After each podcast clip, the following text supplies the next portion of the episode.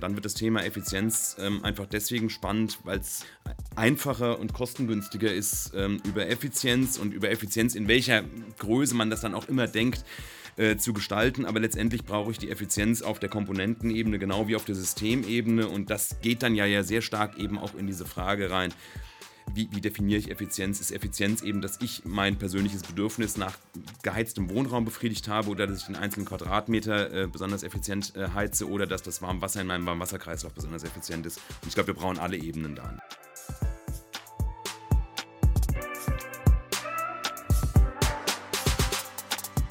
Hi, willkommen bei Endpower. Wir sind Markus und Julius und wir sind überzeugt, dass die Energiewende machbar und für den Klimaschutz essentiell ist. Wir produzieren diesen Podcast, damit ihr die Möglichkeit habt, euch Energiewissen anzueignen und möchten euch nebenher spannende Personen und Projekte vorstellen. Los geht's! Hi, willkommen bei Endpower. Heute zu einer neuen Episode. Die Energiewende wird nicht zu schaffen sein, wenn wir die Ressourcen, die wir zur Verfügung haben, nicht effizient nutzen. Und mit genau diesem Thema wollen wir uns heute auseinandersetzen. Und wir sitzen heute am Easy, am Fraunhofer Easy. Und zu Gast ist heute Clemens Rode. Hi Clemens. Hi. Schön, dass du dabei bist. Clemens äh, beschäftigt sich hauptsächlich und auch in seinem, ja, in seinem Geschäftsfeld hier im Easy mit Energieeffizienz. Und deswegen wollen wir uns mit ihm genau darüber und dieses eine Thema unterhalten. Und zwar werden wir die folgenden größeren Bereiche heute äh, in den nächsten 40 Minuten, in den nächsten 60 Minuten behandeln. Und zwar, was ist Energieeffizienz eigentlich? Wie wichtig ist Energieeffizienz in der Industrie, wie wichtig ist es in privaten Haushalten und ähm, Gewerbehandel, Dienstleistungen. Energiemanagement werden wir uns anschauen und wir werden uns am Ende auch noch angucken, welche Politiken gibt es eigentlich, um energieeffiziente äh, Nutzung der Energie zu fördern. Alter, ich bin noch nicht so im Flow, aber das kommt später noch. Ich glaube, wir fangen einfach mal an, indem wir zu ploppen. Leute, genau, schön, dass wir da sind. mal einstößen. Prost. Schön, dass wir zusammengekommen sind. Eins, zwei, drei. Plopp. Yeah. Ja. Und nochmal. Prost. Prost. Zum Wohl erstmal relaxen. genau. Wie immer fangen wir an mit Entweder-Oder-Fragen und da übernimmt jetzt der liebe Markus. Aber bevor wir noch die Entweder-Oder-Fragen machen, wollen wir noch ganz kurz ein bisschen was über dich, Clemens, erfahren. So, wir würden kurz von dir gerne wissen, wo kommst du ursprünglich her und wie bist du quasi jetzt hierher gekommen und warum treibt dich das Thema Energieeffizienz um? Wo komme ich her? Ich komme aus dem Rhein-Main-Gebiet, habe da auch studiert und zwar Bauingenieurwesen an der TU Darmstadt. Ähm, mit der Vorstellung, mit der jeder Bauingenieur eigentlich anfängt, man will Hochhäuser oder Brücken bauen. Bin aber dann durch viele komische Zufälle relativ schnell zur Abfalltechnik gekommen. ähm, was ganz anderes. Was ganz anderes, was aber auch Teil des Bauingenieurwesens ist. Und ähm, habe da auch promoviert, da auch schon so ein bisschen Berührung gehabt mit äh, Energieeffizienz, Energieeinsatz ähm, in, der, in der Produktentwicklung wiederum, was mit Abfalltechnik auch nur ganz wenig zu tun hat. Und dann aus familiären Gründen irgendwann nach Karlsruhe gekommen und habe mich dann hier am Fraunhofer Easy beworben. Und die waren der Meinung, dass der Hintergrund mit Abfalltechnik, Bauingenieurwesen nicht hinderlich ist, um sich hier mit dem Thema Energie zu widmen und macht das jetzt seit zehn Jahren hier ähm, schwerpunktmäßig Industrie, aber eben auch Gebäude, auch ähm, Produkte und äh, Energieeffizienzpolitik als flankierendes Thema. Das heißt, wir haben jetzt wirklich einen Experten heute hier für die Energieeffizienz. Und jetzt kommen wir zu den Entweder-Oder-Fragen. Und ich hoffe, dass du ein paar Antworten für uns parat hast. Wir fangen gleich mal an. Bist du eher der Müsli- oder Cornflakes-Esser? Cornflakes. Adi Hütter oder Nico Kovac? Adi Hütter. Das sind solche Fragen, die kennt kein, da weiß keiner, warum die Fragen eigentlich gestellt werden. Wer sind denn Adi Hütter und wer war Kovac? Ja, also ich denke schon, dass vielleicht mehr damit was anfangen können, als du denkst. vielleicht, weil ich kein Fußballfan bin. Vielleicht deswegen. Ja, ähm, also es geht um Trainer vom Eintracht. Frankfurt, ne? Eintracht, Eintracht Frankfurt. Frankfurt. Ja, ja. Genau. Okay, dann äh, Neubau oder Renovierung? Renovierung. Okay, das ist ja gut. Hätte ich, ja, weiß nicht, was ich da gesagt hätte, aber ähm, zur Vorlesung nach Darmstadt mit der Bahn oder mit dem Dienstwagen? A6 natürlich, Dienstwagen. macht mehr Spaß, ne? macht, macht mehr Spaß und ist zeiteffizienter. Ja, das muss man auch sagen. Also es ist halt von hier, um irgendwie nach Darmstadt an die Uni zu kommen, ist schon ziemlich aufwendig mit der Bahn. Es dauert super lange. Ich habe das auch pendelmäßig gemacht. Ähm, bevor ich hier am Fraunhofer Easy war, ähm, jeden Tag zwei Stunden nach Darmstadt hin, zwei Stunden nach Darmstadt zurück. Als ja. ich dann gewechselt bin auf zwei Minuten zum Fraunhofer Easy hin und zwei Minuten zum Fraunhofer Easy zurück, vier Stunden am Tag sind ein, sind ein echtes Wort. Und ja. die Differenz auch im Auto nach Darmstadt ist eben auch Stunde, Stunde, Stunde, ja. Stunde statt zweieinhalb. Wann kaufst du Elektroauto? ich kaufe mir gar kein Auto mehr. Das Auto, was jetzt vor der Haustür steht, ist das letzte, was ich haben werde. Guter Mann. Ja, und dann Carsharing, ne? Und dann Carsharing, ja. genau. Echt? Ah, okay, Ja. Genau. Ja, äh, genau, und eine letzte Frage quasi, um in das ganze Thema jetzt so ein bisschen einzuleiten. Ne? Ähm, Effizienz oder Suffizienz? Suffizienz. Okay. Okay, dann machen wir mal los, oder? Genau. Wir reden heute über Effizienz. Ähm, wir haben heute im Mittag zu dritt schon zusammengegessen und da ist mir spezifisch schon aufgefallen, dass Effizienz gar nicht so leicht zu definieren ist. Also womit fängt es eigentlich an, womit hört es eigentlich auf? Deswegen, Clemens, was verstehst du unter Effizienz? Und du hast heute von einer eher breiteren Definition, äh, von einer eher ähm, Engeren. engeren Definition gesprochen. Schieb doch mal los. Ja, ähm, die Frage, die wir eben hatten mit Effizienz oder Suffizienz, ist genau der richtige Einstieg eigentlich da drin. Ne? Wenn, wenn wir uns überlegen, wie definieren wir Effizienz und nehmen als Beispiel Gebäude, dann kann ich ein effizientes Gebäude so überlegen, dass ich jeden Quadratmeter Wohnfläche besonders effizient beheize an der Stelle. Oder ich kann mir aber viel, viel weiter Gedanken machen über das Thema Effizienz, nämlich überlege, warum habe ich überhaupt ein Gebäude und was, was ist der Nutzer, der da drin ist und was ist dessen Bedürfnis, warum der überhaupt das Gebäude hat und wie kann ich dieses Bedürfnis, was der hat, in irgendeiner Form dann auch effizient befriedigen. Und dann geht es auf einmal nicht mehr darum, dass man ähm, irgendwo diesen einen Quadratmeter Wohnfläche dann äh, äh, besonders effizient mit Raumwärme ähm, versorgt, sondern sich eher Gedanken macht, wie kriege ich dem Nutzer seinen Komfort im Gebäude optimal hin. Und dann komme ich auch auf Fragen, wie viel Fläche brauche ich eigentlich als Nutzer, welche Temperaturen brauche ich da eigentlich, um mich wohlzufühlen und so weiter. Und das ist für mich alles ein Thema der, der, der Effizienz ähm, in, einem, in, einem weiteren, in, einem, in einer weiteren Definition. Und man kann dann letztendlich noch einen Schritt weiter gehen, wenn ich dann darüber rede, wie wird das Gebäude eigentlich errichtet, mit welchen Materialien wird das errichtet. Ähm, dann kann ich natürlich auch die gesamte Kette, die davor ist, bevor ich überhaupt das Baumaterial habe, auch noch in den Begriff der Effizienz des Wohnens in irgendeiner Form mit einbeziehen und habe dann eine sehr weite Definition von Effizienz, mit der ich dann sehr nahe schon an das Thema Suffizienz eigentlich drankomme, wo ich wirklich sehr, sehr stark über die Bedürfnisbefriedigung nur noch rede. Aber effizient ist ja, jetzt hast du zweimal das Beispiel von Gebäuden genutzt. Effizient können ja auch Gasheizungen sein, die irgendwie effizient Wärme zur Verfügung stellen oder auch eine, eine Waschmaschine, die irgendwie effizient läuft und wenig, wenig ähm, Elektrizität da braucht, wenig Strom da braucht oder auch Autos können effizient sein. Wie kommt das alles in diesen Effizienz? Äh, Genau, das, das sind ja alles, alle, alles Teile dieser, dieser Kette letztendlich. Und ich kann, wenn ich, wenn, ich, wenn ich auf die einzelne Komponente gucke, wie eine Waschmaschine, wie ein Auto, wie ein Heizkessel, dann muss ich diesen und so in den, in den meisten Fällen, da können wir dann äh, im, im, im Systemischen kann das seine Grenzen haben, dieses einzelne Aggregat, diese einzelne Komponent, Komponente so effizient wie möglich ausgestalten. Also um eben diese Aufgabe zu erfüllen. Um die du Aufgabe zu erfüllen, in dem, in dem Fall, der Heizkessel ist ja, da, um warmes Wasser für den Heizkreislauf im Gebäude bereitzustellen. Und das soll der eben möglichst effizient machen. Ähm, aber das, gerade der Heizkessel ist wieder ein gutes Beispiel, weil der letztendlich fast das letzte Glied in der Kette ist und ich muss mir erstmal darüber Gedanken machen, ne, wie, wie warm muss es im Gebäude sein, wie viel Energie brauche ich an der Stelle und dann ist das ein bisschen der, der letzte Schritt in der, in der Pipeline. Ähm, bei der Waschmaschine letztendlich dasselbe. Natürlich muss eine Waschmaschine in sich besonders effizient, äh, ein effizientes Gerät sein.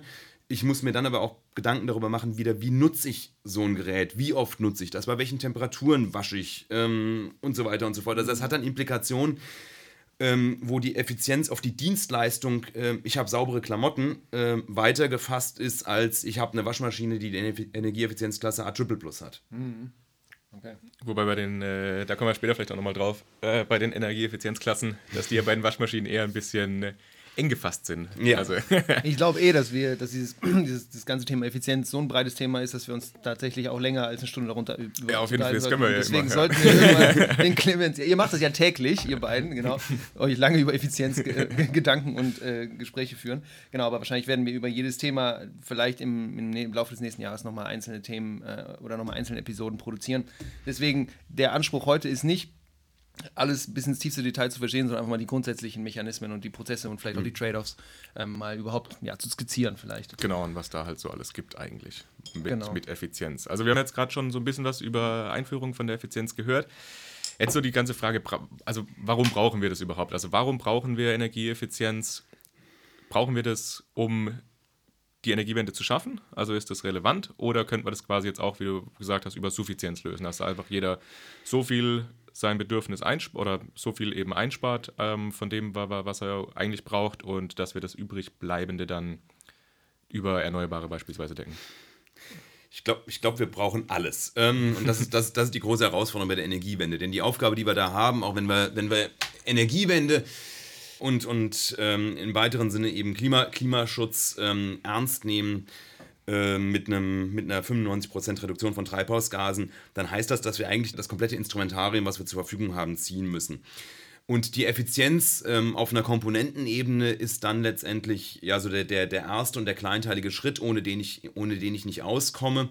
Aber ich muss es eben immer systemischer fassen und, und auch weiter fassen an der Stelle.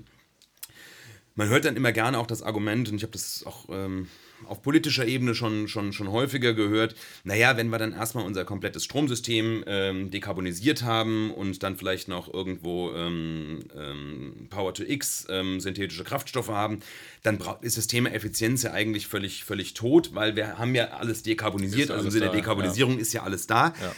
Das hat aber dann genau seine, seine Grenzen eben darin, dass wir eben nicht unbegrenzte Ressourcen zur Verfügung haben. Also erneuerbare Energien sind zwar endlich über die, über die Zeit, solange wir davon ausgehen, dass, dass unsere Sonne noch irgendwo äh, äh ja, Sonneneinstrahlung liefert. Also für die, nächsten, aus, ja. für die nächsten Milliarden Jahre können wir davon ausgehen, dass ja. wir die kriegen. Aber in der Gleichzeitigkeit haben wir halt das Problem vor allem dann in der örtlichen Verankerung. Und dann wird das Thema Effizienz ähm, einfach deswegen spannend, weil es ähm, einfacher und kostengünstiger ist, ähm, über Effizienz und über Effizienz, in welcher Größe man das dann auch immer denkt, äh, zu gestalten. Aber letztendlich brauche ich die Effizienz auf der Komponentenebene genau wie auf der Systemebene. Ja. Und das geht dann ja, ja sehr stark eben auch in diese Frage rein. Wie, wie, definiere ich Effizienz? Ist Effizienz eben, dass ich mein persönliches Bedürfnis nach geheiztem Wohnraum befriedigt habe oder dass ich den einzelnen Quadratmeter äh, besonders effizient äh, heize oder dass das Warmwasser in meinem Warmwasserkreislauf besonders effizient ja. ist? Und ich glaube, wir brauchen alle Ebenen da an der Stelle. Clemens, du hast gerade von dieser Gleichzeitigkeit schon gesprochen. Kannst du das vielleicht nochmal an einem Beispiel ähm, ja, darstellen, was du damit genau meinst? Also ich glaube, man kann es verstehen, aber nur um nochmal kurz ein bisschen tiefer da reinzugehen. Naja, wenn wir uns überlegen, wie, wie, sehen denn die Potenziale in erneuerbaren Energien in, Deutsch, in Deutschland jetzt aus, um, um, ohne jetzt, ohne jetzt äh, über Energieimporte zu reden, dann sind unsere Flächen, die wir, die, wir, die wir brauchen und erneuerbare Energien sind in der Regel mit Flächeninanspruchnahme eben verbunden, sei es für Windräder, sei es für Photovoltaikanlagen, sei es für Wasserkraft, Biogas. sei es für Biomasse. Ja. Wir brauchen eigentlich immer Fläche. Mhm. Und Fläche ist in Deutschland ein ziemlich knappes Gut. Deutschland ist ein relativ dicht besiedeltes Land. Mhm. Und insofern sind unsere Ressourcen da einfach limitiert, gleichzeitig Energiemengen bereitzustellen. Und ähm, wir haben natürlich Gegenden auf der Welt, wo wir da mehr Platz haben. Und dann ist es auch eine Frage natürlich wieder der, der Abhängigkeit ähm, von, von Energieimporten. Inwieweit will ich mich abhängig machen? Und dann auch der Kosten äh, für Transport dieser Energien und äh, ja. hierhin und insofern haben wir da einfach die Problematik, ähm, gleichzeitig zu dem Zeitpunkt, wo wir die Energie wirklich brauchen, ausreichende Mengen an Energie bereitzustellen. Das ist perspektivisch dann die Herausforderung, der ja, wir uns stellen. Genau, auch wenn der Ausbau im Zweifelsfall vielen Energieträgern, der erneuerbaren Energieträger auch gut funktioniert, werden wir einfach, haben wir nicht genug Fläche und haben wir nicht ja. genug Ressourcen dafür, ne? Das ja. ist so die Kernaussage. Ja, wir haben jetzt, also was, was wir festhalten können, ist quasi die, die, beste Kilowattstunde Energie, die es gibt, ist die, die wir gar nicht brauchen. Genau. Gibt es dieses, dieses äh, Stichwort Negawatt? Ich finde das Wort ganz schwierig, aber ähm, Passt das? Ist das, das? Das, das, das passt. Das ist im, im deutschen Kontext wird das nicht so viel benutzt. Ich kenne es aus dem, aus dem, aus dem frankophonen Kontext. Mhm. Da, ist es, da ist es ein sehr, sehr beliebtes Stichwort. Mhm. Ähm, ähm, aber es ist ja letzt, ist, ist letztendlich so, wenn man sich eben auch auf Kostenseite anguckt, was kostet es eben eine, eine Kilowattstunde nicht zu verbrauchen. In, in vielen Bereichen ja. ist das eben viel, viel günstiger als die Kilowattstunde äh, Energie erneuerbar. bereitzustellen. Ja. Äh, erneuerbar oder nicht erneuerbar bereitzustellen. Ja. Wir haben jetzt auf politischer Seite haben wir uns Ziele gesetzt für 2020, auch für 2030, um die, ja, also zum einen haben wir Reduktion von CO2-Emissionen, mhm. wir haben ähm, die Steigerung des Anteils von erneuerbaren Energien und wir haben eben auch das Ziel, die Steigerung der Energieeffizienz. Bis 2020 waren das 20 Prozent und bis 2030 27 Prozent. Genau. Und Mit, mittlerweile sind wir bei über 30. Bei über 30, genau. Ähm, weil wir die 20er nicht geschafft haben. Als. Nee, weil ähm, das Ambitionsniveau beim Effizienzziel ist auch nach 2030 einfach nochmal erhöht worden. Also ah, da, haben wir, da haben wir schon, ja. Genau, und was jetzt so, die, also was mich interessieren würde, ist, wie kann man das denn jetzt überhaupt messen? Also weil Energieeffizienz ja jetzt doch relativ spezifisch auf die einzelnen Anwendungen, wie wir jetzt gehört mhm. haben. Also wie wird es denn festgelegt, ob wir das jetzt erreichen, 20% Energieeffizienzsteigerung? Das ist total schwer zu messen, weil wir ja eigentlich was messen, was wir genau nicht einsetzen. Also wir, wir wollen eigentlich messen, ähm, wie viel Energie wir ähm, nicht verbraucht haben durch die Steigerung von Effizienzmaßnahmen. Ja. Und wir messen das auf politischer Ebene einfach dadurch, dass wir Szenarien entwickeln, ähm, die so ein Business as usual darstellen. Das heißt, was wäre denn passiert, wenn wir die Maßnahmen, wenn wir so weitergemacht hätten wie bisher, wenn wir also keine zusätzlichen Maßnahmen von politischer Seite umgesetzt hätten?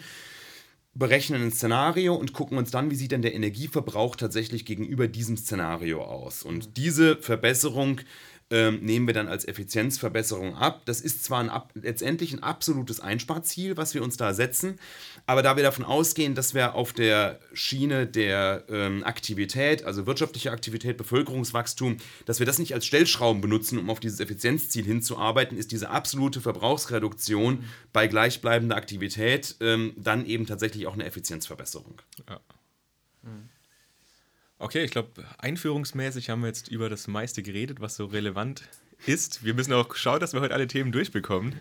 Deswegen würde ich sagen, äh, lassen wir doch jetzt mal quasi in das erste Thema so richtig reinspringen, und zwar Energieeffizienz in der Industrie. Und da können wir ja schon drüber reden. Also, was sind denn so klassische Maßnahmen, Energieeffizienzmaßnahmen Industrie und was gibt es denn da für Instrumente und Möglichkeiten. Genau, vielleicht fangen wir erstmal an, um welche Industrien wir uns tatsächlich anschauen. Also welche Industrien sind es da, die, bei denen viel emittiert wird, die viel Energie verbrauchen? Mhm. Und da müssen wir letztendlich zwei Arten von Industrien unterscheiden. Das sind die energieintensiven Industrien, ähm, das sind im Wesentlichen die Industrien, in denen Grundstoffe hergestellt werden, also Eisen und Stahl, die chemische Industrie mit vielen Grundstoffen, die hergestellt werden, Glasherstellung, Zementherstellung, ähm, Papierherstellung. Das sind Industrien, wo im Vergleich zum Energieverbrauch eine relativ geringe Wertschöpfung stattfindet, weil wir da Produkte herstellen, die sehr, sehr am Anfang eben der Wertschöpfungskette stehen, die keinen hohen Verarbeit, kein, keine, keine hohe Verarbeitung aufweisen, ähm, aber sehr energieintensiv in ihrer Herstellung sind. Und demgegenüber haben wir die Industrien, ähm, die eben am Ende der Wertschöpfungskette stehen, also Maschinenbau, Fahrzeugbau da, oder Metallverarbeit, Metallverarbeitung als, als wichtigste Sektoren in dem Bereich, wo wir eine sehr hohe Wertschöpfung erzielen und die aber mit einem relativ geringen Energieeinsatz. Und die Industrien unterscheiden sich auch in dem, was man da machen kann, relativ grundlegend. Mhm. Sag mal kurz bei diesen grundlegenden Industrien am Anfang, wie, wie, wie nutzen die Indust äh, Energie eigentlich? Also ist das Strom, was die nutzen oder verfeuern die was? Also brauchen hm. die thermische Energie? Was brauchen die eigentlich? Die brauchen im Wesentlichen äh, Wärmeenergie, ähm, Beispiel Eisen- und Stahlherstellung, wo wir eben den, den Koks äh, im, im Hochofen einsetzen. Ähm, wo wir in der Zementherstellung Brennstoffe einsetzen zum Klinkerbrennen, wo wir in der Glasherstellung Gas einsetzen, ganz häufig zum Herstellen der Glasschmelze. Also da, da, haben wir in der Regel thermische Energie und diese thermische Energie wird in fast allen Anwendungen momentan mit Brennstoffen und mit fossilen Brennstoffen bereitgestellt. Also Kohle und Gas wahrscheinlich. Kohle und Gas sind die Hauptenergieträger, die ja. wir da an der Stelle haben. Und genau. diese nachgelagerten Industrien, das ist hauptsächlich Strom? Das ist, das, ist, das, das ist dann schwerpunktmäßig eben Strom, weil da haben wir ja diese Produkte und diese Produkte werden dann in irgendeiner Form verarbeitet, bearbeitet. Das heißt, ähm, umgeformt, ähm, gewalzt oder so. Gewalzt, zerspannt, genau. Also Umform, Urform, die ganz, alles, was der Maschinenbau so hergibt an, an, an Fertigungsverfahren. Ähm, da ist der Bauingenieur jetzt der Falsche, um darüber zu reden. ähm, aber letztendlich sind es ganz häufig äh, Verfahren, wo ich eben mit irgendwelchen ähm, Elektroantrieben ähm, Materialien entweder durch, durch Druck oder durch, ähm, durch, durch ähm, andere Verfahren eben verändere und dann wieder zusammenfüge und so weiter. Das heißt, da bearbeite ich und dafür habe ich als häufigste Anwendung eben in irgendeiner Form elektromotorisch angetriebene Systeme. Ja, das ist vielleicht auch ein ganz gutes Stichpunkt so zum Thema Querschnittstechnologien. Mhm. Also das ist ja so, vielleicht genau erstmal kurz, was sind Querschnittstechnologien? Querschnittstechnologien, äh, bestes Beispiel in der Industrie ist der Elektromotor. Elektromotoren finden wir eben überall in industriellen Anwendungen. Das heißt, das sind Technologien, die wir querschnittsmäßig über alle Sektoren, über alle Anwendungen hinweg finden können. Ähm, demgegenüber dann die Prozesstechnologien, das sind Technologien, die wir für genau einen speziellen äh, Prozess nur einsetzen können. Also den Hochofen eben in der, in, der, in der Eisenherstellung, den Konverter in der Stahlherstellung und so weiter und so fort, wo wir also tatsächlich einen Prozess haben, wo wir teilweise auch in Deutschland nur eine Handvoll Anlagen von stehen haben, während wir eben Millionen von Elektromotoren im Einsatz haben. Ja, also das zeigt dann zum Beispiel, dass wenn man eben in den Querschnittstechnologien, wenn sich da was tut und man Effizienzfortschritt hat, ist es deutlich leichter, das dann überall zu implementieren, als eben, wenn man jetzt einen Fortschritt im Hochofen gemacht hat, weil es dann halt nicht so viele Anlagen betrifft. Genau, aber die Frage war ja eigentlich, was sind klassische Maßnahmen? Ne? Deswegen, genau. was sind klassische Maßnahmen für diese grundsätzlichen Industrien und die Anwendungsindustrien? Genau. Ähm, meine, bei den grundsätzlichen, bei den, bei den Grundstoffindustrien ähm, ist, die, ist die Herausforderung, dass wir da halt hochinvestive Anlagen haben. Das sind in der Regel sehr große Anlagen mit hohen Investitionssummen. ähm, die auch sehr, sehr lange ähm, Lebensdauern haben. Was ist lang? 30, 40? Oder 30, 40, 50 Jahre. Wir haben in der chemischen Industrie teilweise Anlagen, die 70, 80 Jahre laufen. Ähm, die Anlagen erzeugen dann wiederum ähm, auch so hohen Output und so hohe Wertschöpfung äh, in die Anlagen, dass es sich eben trotz der hohen Energieintensität kaum lohnt, die nur für Effizienzmaßnahmen in irgendeiner Form stillzust- äh, äh, stillzulegen, dort abzugraden und dann äh, irgendwelche Verbesserungen anzubringen. Das ist eine große Herausforderung dabei. Und teilweise sind die Anlagen dafür auch gar nicht ausgelegt, dass die stillstehen. Wenn die einmal gestartet sind, dann müssen die eben laufen, die durch, kontinuierlich ja. über Jahre, teilweise Jahrzehnte, sind die kontinuierlich in Betrieb. Und das heißt, da kann ich gar nicht viel machen. Und wenn ich dann was mache, dann gehe ich relativ grundsätzlich häufig an die Technik ran. Also dann mache ich vielleicht einen Brennstoffwechsel, wenn ich irgendwo Brenner habe bei Schmelzöfen, dass dann eben umgestellt wird von ähm, Öl auf Gasfeuerung oder ähm, dann Energieträgerwechsel hin auch zu Strom. Das sind aber dann relativ tiefgreifende Maßnahmen. Also diese kleinen Verbesserungen, diese kleinen Stellschrauben gibt es da auch im Prozess, aber an, der, an dem Kernprozess ganz häufig eigentlich nicht, sondern wenn ich da was ändere, dann ändere ich da was sehr Grundsätzliches dran. Aber das Window of Opportunity dafür ist relativ eng, weil das passiert dann einmal alle 40 Jahre. Ja. Also es wird im Zweifel bei solchen Maschinen wird es noch einmal passieren, bis wir unsere 2050er Ziele erreicht haben müssen. Genau. So Also Wenn, ungefähr. wenn überhaupt. Wenn, wenn, Also, wenn, überhaupt, genau. Also Anlagen, Anlagen, die jetzt in Betrieb, ge, in Betrieb genommen werden, Ja, in, in dem Bereich der energieintensiven Industrien. Das Ähnliches gilt auch für die Großkraftwerkstechnik. Die sind eigentlich dafür ausgelegt, dass die im Jahr 2050 noch in Betrieb sind. Zum Beispiel dieses Kohlekraftwerk, was in Datteln jetzt gerade irgendwie online gehen soll, 2020, ne? Genau. Das ist dafür gebaut, dass das 2050 eigentlich noch in Betrieb ist. das ist halt, ja, Super. so, so, so, so plant man das eben alles. Ja. Ja, ja, ist, ja. Super. Genau, also trotzdem Maßnahmen. Lass uns bei Maßnahmen bleiben. Genau. Was kann man dann machen? Genau, also ein Thema, was man natürlich machen kann, wenn ich da über Dekarbonisierung, und da muss ich im Prinzip ein bisschen größer denken, ist die Frage, wie, was kann ich da am, da kann ich ganz häufig am Prozess eben nichts machen, weil die, die, Energie, die, die fossilen Energieträger, die ich einsetze in vielen energieintensiven Industrien, setze ich nicht nur dafür ein, dass es warm wird, sondern weil ich auch die chemischen Eigenschaften der, der, des Energieträgers brauche. Also Eisensta äh, ähm, Eisenherstellung ist, ist, ist, ist, ist, ein, ist ein Thema in der chemischen Industrie. Klar, da ist das ähm, Öl, was reingeht, natürlich gleichzeitig auch Feedstock und, und, und, und Rohstoff an der Stelle. Mach das, mal ein Beispiel. Hast du ein ähm, Beispiel im Kopf? Ja, aus Nafta beispielsweise Olefine herstellen. Genau. Also, Ja. Also Leute, wenn ihr das gehört habt, googelt mal Nafta. Und ja, Nafta ist quasi das, der, der Grundrohstoff auf- von der Ölherstellung Ja. auch und sowas und, und genau. Ähm, Und das ist der Hauptstoff, der in so Raffin- Raffinerien äh, reingeht, in Anführungsstrichen, und Ja, darum, genau. der wird dann Ja, unterteilt und so. genau. Genau. Und ähm, das heißt, der ist gleichzeitig und teilweise werden die dann eben thermisch genutzt ähm, und ähm, teilweise aber eben auch nur, nur stofflich genutzt. Aber eben der, der ähm, Kohle in der, Eisen, äh, in, der, in der Eisenherstellung dient eben als Reduktionsmittel an der Stelle. Das heißt, er sorgt gleichzeitig dafür, dass es warm wird, aber gleichzeitig dafür, dass eben ähm, auch das, das äh, Eisen, äh, Eisenerz reduziert wird und ich dann eben Reineisen äh, vorliegen habe.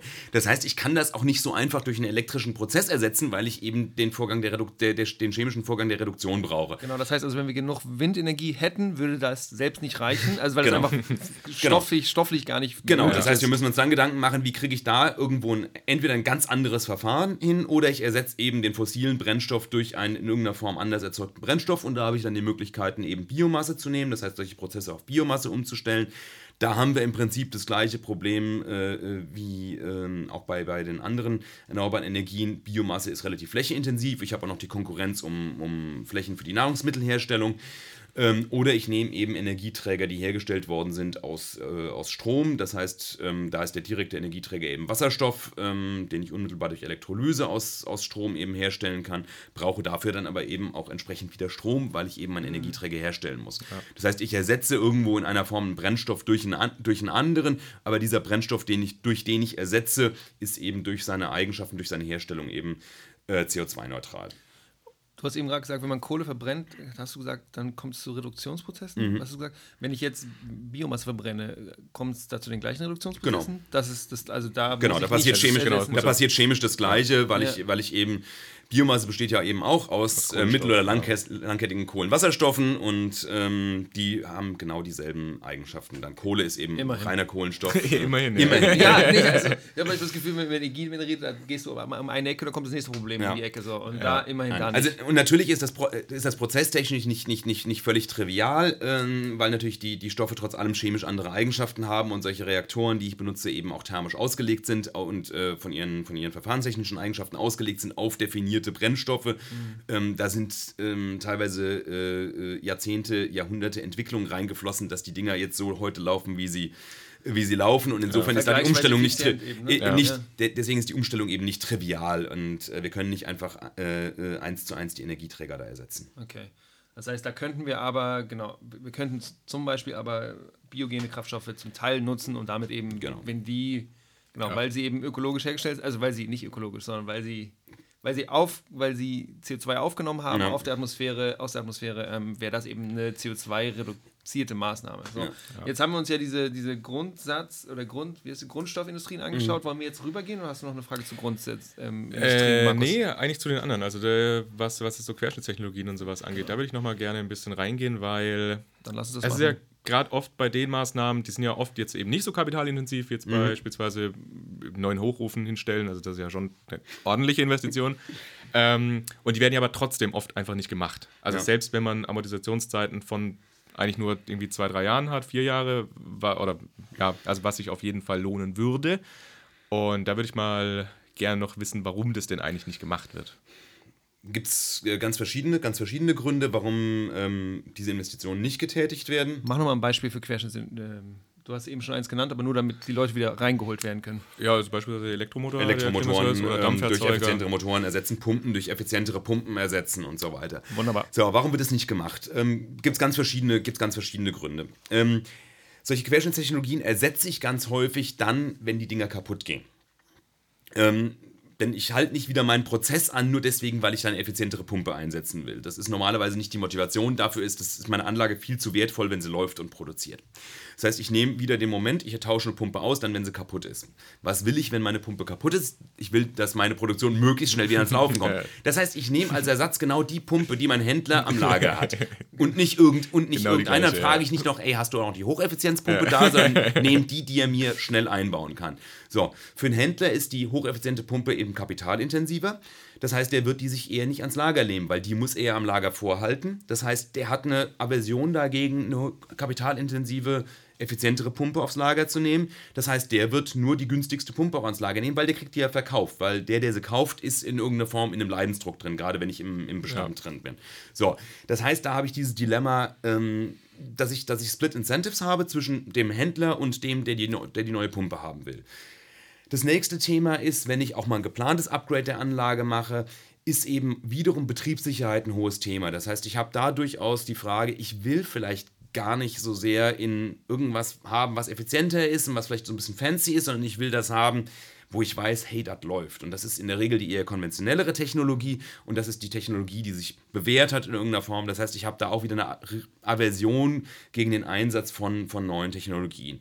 Es fehlen zum Teil einfach die Kenntnisse. Ich habe nicht die Zeit, mich für einen Elektromotor, mhm. der ein paar hundert Euro kostet, mich dann noch zwei Stunden damit zu beschäftigen, den, den effizienteren auszusuchen. Das ähm, ähm, Blick auf den Invest lohnt sich das nicht. Dass der über die Betriebskosten seiner Lebensdauer 1000 Euro einspart, geschenkt, aber ich kann mich eben auch da nicht ewig mit beschäftigen. Ich habe in der Firma ja auch anderes zu tun. Mhm.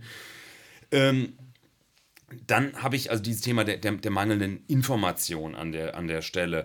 Ähm, es ist auch dann, ähm, dann das, das Thema, ähm, es muss auch passen in meine Anlage rein. Ne? Wieder die Auslegung, der effiziente Motor passt vielleicht gar nicht in meine bestehende Struktur rein an der Stelle. Und so habe ich diese ganze Vielzahl von Hemmnissen, warum das eigentlich, äh, warum das nicht gemacht wird, obwohl man sich eigentlich auf dem Papier sagt, aus ökonomischer Sicht macht das total Sinn. Ne? Warum machen die das nicht? Sind die alle doof? Nee, sind die nicht. Die agieren auch aus ihrer Sicht eigentlich völlig rational. Mhm. Nur diese aus ihrer Sicht rationale Sicht ist aus unserer Energiesicht halt hochgradig irrational. Aber wir haben da halt schon so einen partikulären Blick drauf. Und da ist halt das, die, die Frage, mit der wir uns dann immer auseinandersetzen, logischerweise auch, wie schaffen wir es, diese Sicht unsere, vielleicht auch aus unserer Sicht, rationale Sicht dann auch tatsächlich in diese Entscheidungsprozesse reinzubekommen, um das dann irgendwo auch umgesetzt zu bekommen. Mhm. Denn letztendlich, wenn ich das über Ketten durchdenke, macht das eben ökonomisch auch tatsächlich Sinn. Ähm, vielleicht nicht bei der einzelnen Pumpe, aber wenn ich eben im Systemdesign über die ganze Kette dann wieder meines Produktionsprozesses das durchdenke, dann hat das eben auch viele Vorteile in meinem Prozess. Nicht nur energetische Sicht, sondern vielleicht auch andere Vorteile ähm, neben den energetischen Vorteilen. Und insofern ist das schon ein, ähm, ein spannendes Thema da. Ja. Genau, das ist ein guter Punkt. Also, äh, wie du jetzt gerade gesagt hast, sind noch andere Vorteile. Ihr habt da ja auch ein größeres Projekt laufen, das Multiple Benefits Projekt. Ähm, möchtest du da noch zwei, drei Wörter dazu sagen? Also, was sind Multiple Benefits und warum sind die jetzt relevant? Und was macht ihr da ja? Genau, ich habe es ja gerade gesagt, so dass das Energiethema ist im Entscheidungsprozess im Unternehmen ja gar nicht so, gar nicht so interessant. Die interessieren andere Sachen. Die interessiert letztendlich, was die, die, die wollen Produkte an ihren Kunden verkaufen. Und das heißt, denen ist irgendwie wichtig, dass die das beste Produkt für ihren Kunden herstellen. Und das, das kann das beste Produkt für den Kunden, das kann das qualitativ beste Produkt sein, das kann das günstigste Produkt sein, was auch immer, je nachdem, was das für eine Firma ist. Ne? Ähm, für einen Markt und wie die agieren. Was für ein Markt ist. Ne? Das ist der der Unterschied zwischen einem Porsche und einem Dacia. Ähm, die haben völlig unterschiedliche Value Proposition und da muss ich dann eben gucken, wie kriege ich, äh, wie, wie krieg ich solche Effizienzmaßnahmen äh, konform damit. Porsche wird das relativ egal, nicht, relativ, nicht ja, völlig egal sein, aber relativ egal sein, ob die ein bisschen Energie einsparen in ihrer Produktion. Das ist, bei, das ist tatsächlich äh, monetäre Einsparungen, die sind bei, bei Dacia womöglich viel, viel wichtiger in der Produktion. Wenn ich aber Porsche sage, ihr habt vielleicht eine höhere Produktflexibilität auf der Linie durch die neuen Maßnahmen, die ihr hier umsetzt, weil eben durch die neue Steuerung, die ihr implementiert oder durch die neuen Pumpen, die sind flexibler, was auch immer, habt ihr mehr Flexibilität in der Produktion und könnt besser auf die individuellen Kundenwünsche eingehen. Das ist was, das interessiert die dann. Dass die dann auch noch Energie damit sparen, das ist für die Mhm. Gar nicht so interessant, ähm, aber im Prinzip dann nice to have. Und diese Dinge zu identifizieren, diese zusätzlichen Nutzen, ist natürlich für, für, für jemanden, der sich mit Energie beschäftigt, erstmal äh, so ein bisschen für ihn out, äh, aus, out of scope. Und äh, deswegen machen wir da jetzt auch Trainings, um letztendlich systematisch solche Sachen identifizieren zu können. Wie kann ich mein Effizienzprojekt letztendlich in diesen, in diesen Firmenkontext, in die Firmenstrategie so einbetten, dass es eben auch strategisch interessant wird für die Firma.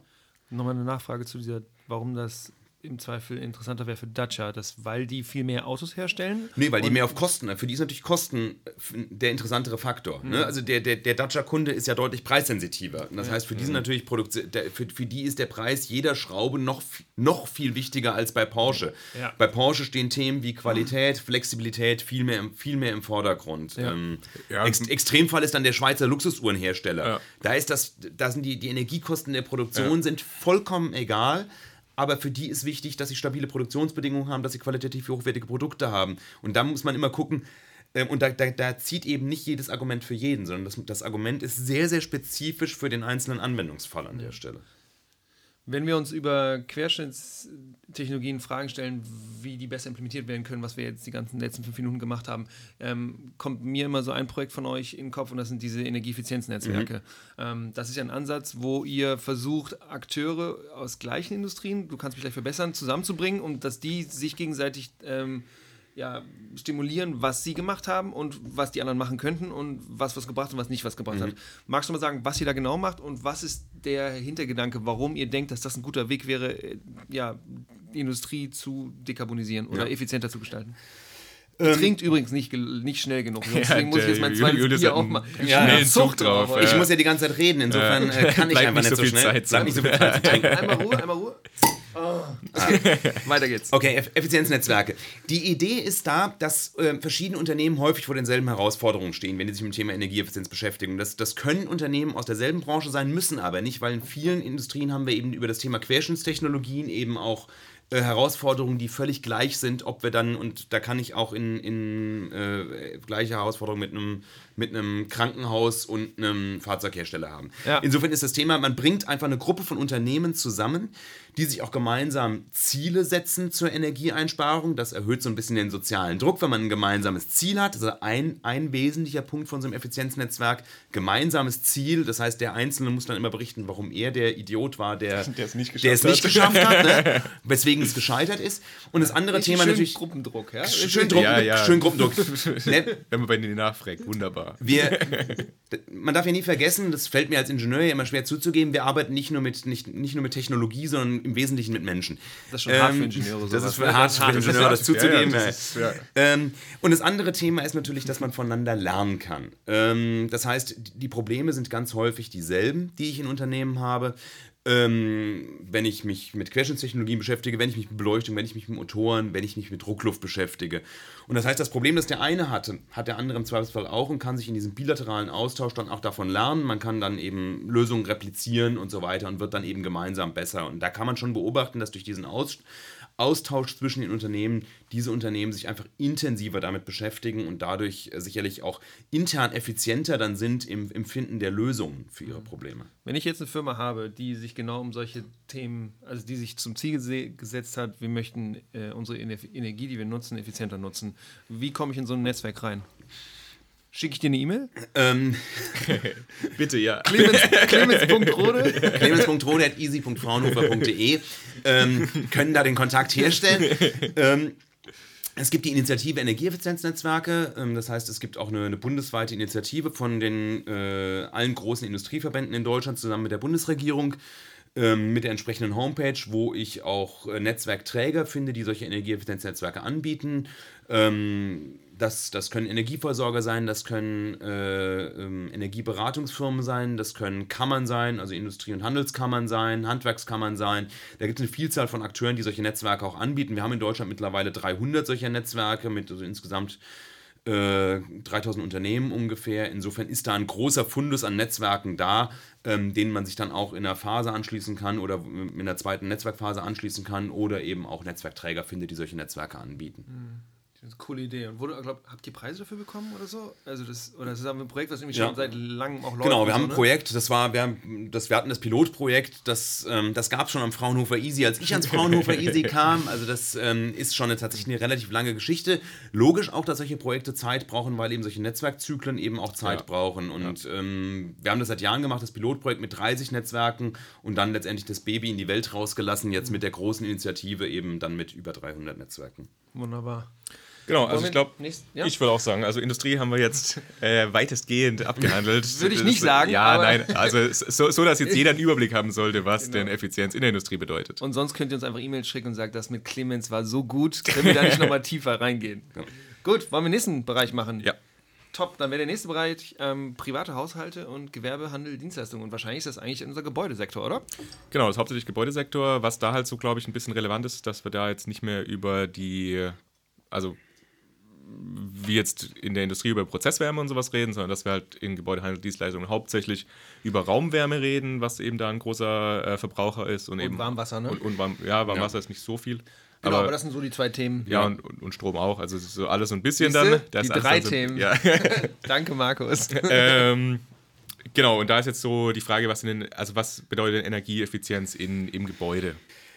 Im Gebäude, also du hast gerade richtig gesagt, im Gebäude ist unser Haupt, unsere Hauptenergieanwendung ist eigentlich, dass wir unsere Gebäude warm bekommen. Alles andere drumherum, das Warmwasser ist tatsächlich noch ein, der, der zweite als einzelner Block große Block und alle, alle anderen Anwendungen, die wir damit Strom betreiben, also sei es Beleuchtung, sei es eben ähm, Kochen, Waschen, äh, Computer und so weiter, ähm, sind vom Energieverbrauch momentan immer noch unter dem, was man Wasser verbraucht, also in der, in der Summe. Das ist ähm, extrem wenig. Auch Streaming? Ich höre die ganze Zeit, Streaming ist so das, schlimm. Das Thema, ja.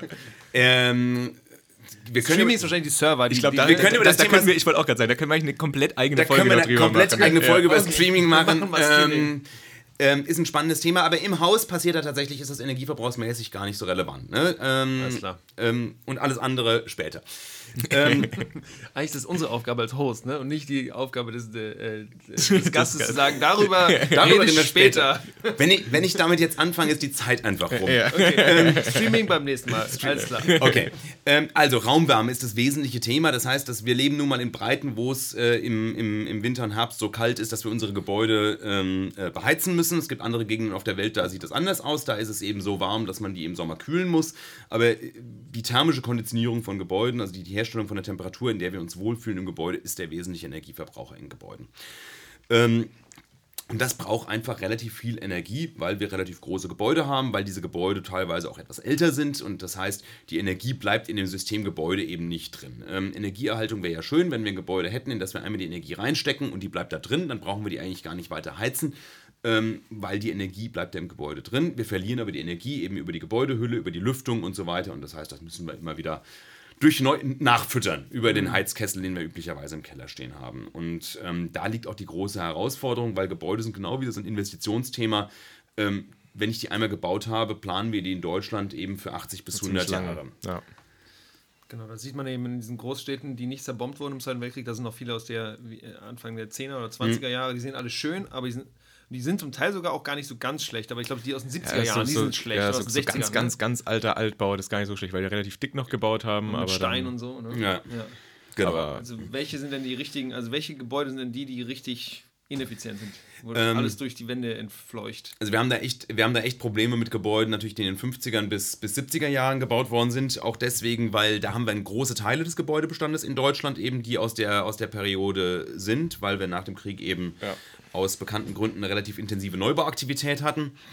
Und ähm, die Gebäude in den 50er Jahren sind eben dann auch mit relativ minderwertigen Materialien gebaut worden, ähm, hochgezogen worden. Auch und weil es schnell gehen musste Weil es schnell gehen musste, genau, es musste günstig billig sein. halt, ja. ähm, und andererseits war die Architektur der 50er Jahre stark geprägt äh, von großen Fensterflächen. Und ähm, Fenster sind natürlich um, dann auch wieder, gerade bei Altbauten, die, immer noch das schwächste Teil in der, in der Kette und macht, macht äh, die Sache nicht ganz, nicht ganz einfach. In den 70er Jahren dann auch nochmal große Bauphasen. Ähm, da dann eher Thema relativ viel mit Beton gebaut worden. Beton ist als Baustoff auch nicht ganz optimal. Ähm, ich finde es mal ganz schön, wenn ich Vorlesungen in Darmstadt mache und mache die äh, im alten Gebäude, was wir haben, aus den, aus den späten 60ern, alten Bauingenieurgebäude. Da kann man immer so ein bisschen alles zeigen, was eigentlich schieflaufen Alles zeigen, was schieflaufen kann bei so einem Gebäude. Ne? Und ähm, die sind auch kaum sanierungsfähig, solche Gebäude, weil es technisch wahnsinnig aufwendig ist, solche Gebäude zu sanieren, weil ich die aufgrund ihrer Gebäudestruktur, Architektur von, von der und so Architektur, kriege ich die auch kaum sinnvoll äh, gedämmt dann nachträglich. Das ist wahnsinnig schwierig, weil ich, weil ich ähm, eine sehr komplexe ähm, Bauphysik in den Details habe. Ne? Das ist, ist echt nicht einfach.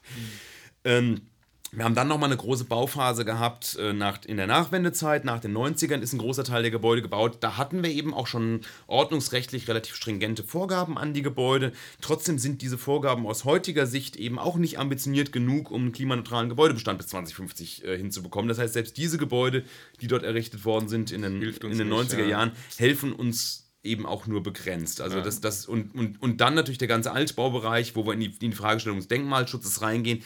Ich diskutiere den Teil aber immer gerne als letztes, weil wir müssen uns ja nicht die schwierigsten Sachen immer als erstes vornehmen, sondern lass uns erstmal die Sachen vornehmen, die einfacher sind. Und das sind tatsächlich immer noch die Gebäude aus, den, äh, aus der Nachkriegszeit. Genau, wenn wir ganz anfangen, dann können wir auch sagen, was ist denn das Ziel? Du hast es eben gerade schon genannt, dieser klimaneutrale Gebäudebestand. Was heißt denn das eigentlich? Die Idee ist letztendlich, dass wir einen Gebäudebestand haben, der ähm, für seine thermische Konditionierung und im Optimalfall auch für alle anderen Energieanwendungen, die da stattfinden, eigentlich kein CO2 mehr ausstößt. Ähm, das Charmante daran ist, wir wissen eigentlich, wie wir das technologisch hinkriegen können. Also Technolo das, wir haben da keine große technologische Herausforderung. Wir können heute Gebäude errichten, die äh, null Energie und null, äh, null, null CO2-Gebäude sind. Das ist technisch keine Herausforderung. Das war vor 20, 30 Jahren noch eine technische Herausforderung, ist heute kein Problem mehr. Ähm, die Frage ist nur, wie kriegen, wir, äh, wie kriegen wir alle Gebäude dazu? Das ist eine Frage von, äh, von, von der Diffusion dann, äh, von den, von, den, von den Technologien in den Markt. Im Neubaubereich ist das jetzt auch noch nicht so schwierig, weil da habe ich eine schöne grüne Wiese, da kann Ja. ich ein neues Gebäude errichten. Da könnte man sich, da können wir über Ener- Energiepolitik nochmal mm, drüber reden, wünschen, dass da vielleicht auch das Ambitionsniveau damit kompatibel ist, was wir 2050 brauchen. Was es der aktuell nicht ist. ist es, ist nicht weit weg davon. Ne? Also relativ gesehen haben wir, haben wir einen Niedrigstenergiegebäudestandard in Deutschland. Die Anforderungen sind sehr hoch, aber man könnte eben immer noch eine Schippe drauflegen letztendlich. Also wenn ich jetzt baue, das Gebäude fasse ich vor 2050, möchte ich ja nicht mehr renovieren. Nee, Ich das möchte möchte- gar nichts mehr machen. Da ja. will ich, will ich am liebsten nichts mehr dran Ja. machen. Das heißt, das sollte eigentlich eben heute ähm, auch ein passen, Null-Energie- und äh, Zero-Carbon sein, also ein ähm, Passivhaus letztendlich. Ähm, spannend wird es halt beim, im Bereich der, der Renovierung, ähm, weil da habe ich eben Herausforderungen, die auch solche Renovierungen nicht immer wirtschaftlich darstellen lassen. Ähm, das kann anekdotisch, glaube ich, jeder aus seinem Umfeld auch, auch berichten. Die Herausforderung, die es da hat bei der, bei der energetischen Gebäudesanierung, dass es bei manchen Gebäuden leichter geht und bei manchen eben schwieriger. Nagma 2? Ähm, Herausforderung kann genau sein, dass die, dass die Gebäude aus denkmalpflegischer, de- denkmalpflegerischer Sicht ich an der Fassade schlicht und einfach nichts, nichts machen kann. Ähm, das heißt, dass ich dort äh, auf Technologien angewiesen bin, die dann einfach teurer sind, weil ich ja, im, im, in Innendämmung und in, sowas mit gibt's ja, Innendämmung arbeiten muss, die, die ich auch können muss. Ne? Ja. Das ist auch nicht so einfach. Ähm, Außendämmung muss ich auch können. Ähm, das stimmt, ja. Da muss ich alles können. Ähm, Besser ist können. und, ähm, und oder ich habe auch Gebäude, die sich wunderbar außendämmen lassen, die aber einfach von ihrer Gebäudeform her so, dass es, dass es einfach so teuer wird, dass es sich einfach für mich wirtschaftlich nicht rechnet über, über, die, über die Lebensdauer des Gebäudes. Das ist schon die Herausforderung, die ich im Gebäudebestand an der Stelle habe und weswegen wir da einfach auch wenig Bewegung sehen. Thema sind dann wieder ähnliche Hemmnisse, die wir eben auch haben, ähm, wie, wir sie, wie wir sie in der Industrie haben, dass eben nicht alle Maßnahmen, nicht alle Maßnahmen auch immer so verkauft werden letztendlich, wie man, wie man sich das vielleicht wünschen möchte. Die, also wenn ich bei den Technologien bin, Heizkessel, Heizungs- und Umwälzungspumpe, die tausche ich häufig dann aus, wenn sie kaputt ist. Dann will ich eben auch das Gerät haben, was, was eben verfügbar ja. ist. Mein Flachdach mache ich genau dann neu, wenn es undicht ist. Dann nehme ich genau den Handwerker, der eben auch da ist. Handwerkermangel ist dann natürlich ein großes Thema im Gebäudebereich. Haben wir die? Haben, haben, wir, haben wir, haben wir ganz klar, ähm, insbesondere im qualifizierten Bereich. Gebäude Gebäudesanierung ist ein, ist ein, ist ein Thema, wo man äh, viel Gutes mitmachen kann, aber wo man eben auch mit Fehlern sehr, sehr viel falsch machen kann. Was dann teuer wird für den Was Besitzer. dann wird teuer, wird, wird, ja. wird ähm, ich habe dann, hab dann Probleme in den Gebäuden, ähm, sei, es, sei es Feuchtigkeit im Gebäude, wenn es nicht richtig gemacht ist und dadurch eben Bauschäden, Folgeschäden. Das heißt, ich brauche qualifizierte Handwerker. Ähm, die haben wir in Deutschland, Gott sei Dank, aber nicht in der Anzahl, um dann auf, auf Sanierungsraten von 2-3 Prozent zu kommen. Die, die Leute fallen nicht vom Himmel, die Fachkräfte. Und das ist sicherlich eine Herausforderung, wie man da auch dann möglicherweise mit anderen Modellen arbeitet ähm, und weg von dieser individuellen Einzelsanierung äh, äh, zu, zu anderen Modellen, um, um dem auch zu begegnen, um da auch in der Umsetzung effizienter zu werden. Jetzt haben wir ja schon über das Gebäude an sich geredet. Ich würde jetzt mal noch so ein bisschen gerne trotzdem auf dieses Stromthema eingehen im Gebäude, also was eben sowas angeht wie Waschmaschine und Herd und seit neuestem jetzt auch Wasserkocher. äh, genau, also was ich jetzt eigentlich raus will, ist quasi, dass wir diese Ökodesign-Richtlinie haben, bei der eben gewisse Geräte gewisse mhm. Standards erfüllen müssen. Also wie, wie ist denn das? Was ist denn dieses, also was bedeutet Ökodesign und, und was wird da gemacht? Ökodesign-Richtlinie ähm, und im Kontext. Willst du, willst du ein neues Bier? Ja, ein neues, ich habe ein neues Bier. Ja, genau, okay, dann hier. wir auch noch, genau. Gut, dann können wir jetzt weitermachen. ähm, Ökodesign, integrierte Produktpolitik der EU ist da das Stichwort. Ähm, Ökodesign besteht letztendlich aus, aus zwei flankierenden Instrumenten. Das eine sind Mindeststandards, die ich für Geräte setze, ähm, sage ich gleich was zu. Und das andere ist Informationen für die Verbraucher über effiziente Geräte. Die Informationen für die Verbraucher, für die effizienten Geräte ist das, was wir kennen. Das sind nämlich die Energielabels, die im äh, Elektronikfachmarkt ähm, dort auf den Geräten kleben, mit der Klassifizierung äh, immer noch aktuell, äh, die bis A Triple Plus hochgeht. Triple Plus heißt drei, drei Plusse. Ja, A plus plus plus. A plus plus plus, mit denen der Verbraucher informiert wird über die energetische Performance der, der Geräte. Das andere Instrument flankieren dazu ist eben das, das Eco-Design mit, äh, mit, den Mindeststandards für, für das äh, Inverkehrbringen von Produkten kennen wir ganz, äh, ganz gut vom Glühlampenverbot, äh, was eine nicht ganz so gute Presse hatte an der Stelle, oder die Staubsaugerregulierung, wo die äh, schwäbische Hausfrau um ihren äh, Staubsauger mit 1600 Watt gebracht wurde. ist auch schlimm, äh, also. Ja. Und ja, da so ein bisschen die Polemik, also die Idee dahinter ist tatsächlich, die Idee dahinter ist, dass ich Produkte auf dem Markt verbiete, die gewisse Effizienzkriterien nicht erfüllen. Und die Grundlage für diese Kriterien ist, dass ich nur Produkte auf dem Markt zulasse, die die Kriterien erfüllen, die für den Verbraucher im Lebenszyklus ökonomisch sind. Das heißt, es ist, ein, ist, eine, ist eine Politikmaßnahme, die dem Verbraucher nicht schadet, weil sie über den Lebenszyklus ihm Geld spart, aber natürlich in Investitions, äh, Investitionen für das einzelne Gerät möglicherweise zu höheren Investitionen führt, beim Beispiel Beleuchtung war das am Anfang relativ offensichtlich. Eine ähm, klassische Glühbirne, 100 Watt Glühbirne, hat eben unter einem Euro gekostet und zu der Zeit die LEDs haben deutlich über 10 teuer. Euro gekostet ja. und die Kompakt-Leuchtstofflampen eben auch 7, 8 Euro. Das heißt, die vergleichbaren Technologien waren in der Anschaffung viel teurer und im Lebenszyklus aber günstiger. Ja, aber das ist ja jetzt noch deutlich besser geworden. Also LEDs sind jetzt auch einfach günstiger geworden. Genau. Also jetzt würden die ja absolut alles ausstechen. Glaubst du, dass das ein bisschen zu früh war, dass man die verboten hat? Also, dass man ein bisschen hätte warten sollen, um die Verbraucher da mehr mitzunehmen, wenn es halt billiger ist? Die Frage ist halt, ob der Markt sich so entwickelt hätte, wenn ich das Verbot nicht ja, gemacht hätte. Das ist immer die, das, da, da wäre man natürlich philosophisch, was wäre passiert, wenn ich Werbung nicht gemacht mhm. hätte. Ne? Hätten die Verbraucher mein Produkt trotzdem gekauft? Ähm, und das ist eine spannende Frage, inwieweit ist die, ist die, ist die Wirkung von, von, von solchen regulatorischen Maßnahmen tatsächlich auch auf Märkte? Ähm, ändern sich Märkte deswegen und ändert sich technologischer Fortschritt auch deswegen, weil ich Regulierung habe. Ja. Meine Einschätzung dazu ist, ja, das, das tun ja. sie. Wir hätten diese Entwicklung im Markt eben nicht gesehen in dem Tempo, weil der, weil der Entscheidungsmechanismus der Verbraucher einfach ein anderer ist. Ähm, Kompakt-Leuchtstofflampen gab es ja schon vorher, die im Lebenszyklus günstiger waren. Die hatten keine Marktanteile. Die Leute haben sich einfach nicht, haben sich dafür nicht entschieden, sondern die Leute haben sich für das bewährte Produkt mit dem geringen Invest entschieden. Glühbirne unter 100 Euro kennen wir, wissen wir, wie die funktioniert. Hat ja auch andere technische Fragestellungen, die damit impliziert sind. Insofern war da Ordnungsrecht sicherlich der hervorragende Treiber. Ich glaube auch nicht, dass Labeling da was gebracht hätte. Da mhm. war Ordnungsrecht der wesentliche mhm. Treiber. Mhm. Das sieht anders aus bei Geräten wie Kühlschränken und da ist der, der deutsche Markt spannenderweise auch ganz anders als viele andere europäische Märkte, wo Labeling dazu geführt hat, dass man heute am, am deutschen Markt eben eigentlich nur hoch- und höchsteffiziente Geräte äh, sieht. Also das heißt, der deutsche Markt hat auch eine ganz andere Verteilung im Kaufverhalten, als wir das in Nachbarländern beobachten können. Heißt es, dass in Deutschland auch dann fast nur noch solche hocheffizienten Ge Geräte angeboten werden, genau. während das in Frankreich, in Italien oder weiß ich auch nicht, wo vielleicht nicht mehr der Fall ist? Genau, das kann, man durchaus im Produktangebot sehen, mhm. dass, die, dass die Angebote dort sich unterscheiden in den verschiedenen Märkten mhm. ähm, und dass in Deutschland bei, bei weißer Ware, Küchengeräten, ähm, Haushaltsgroßgeräten da eine Tendenz dazu ist, auf die hoch- und höchsteffizienten Geräte zu gehen. Also ich hatte jetzt auch, ich hatte jetzt eine Waschmaschine gekauft und da quasi auch im, im, im Laden gewesen und da gab es quasi nur A Doppel Plus oder Triple Plus.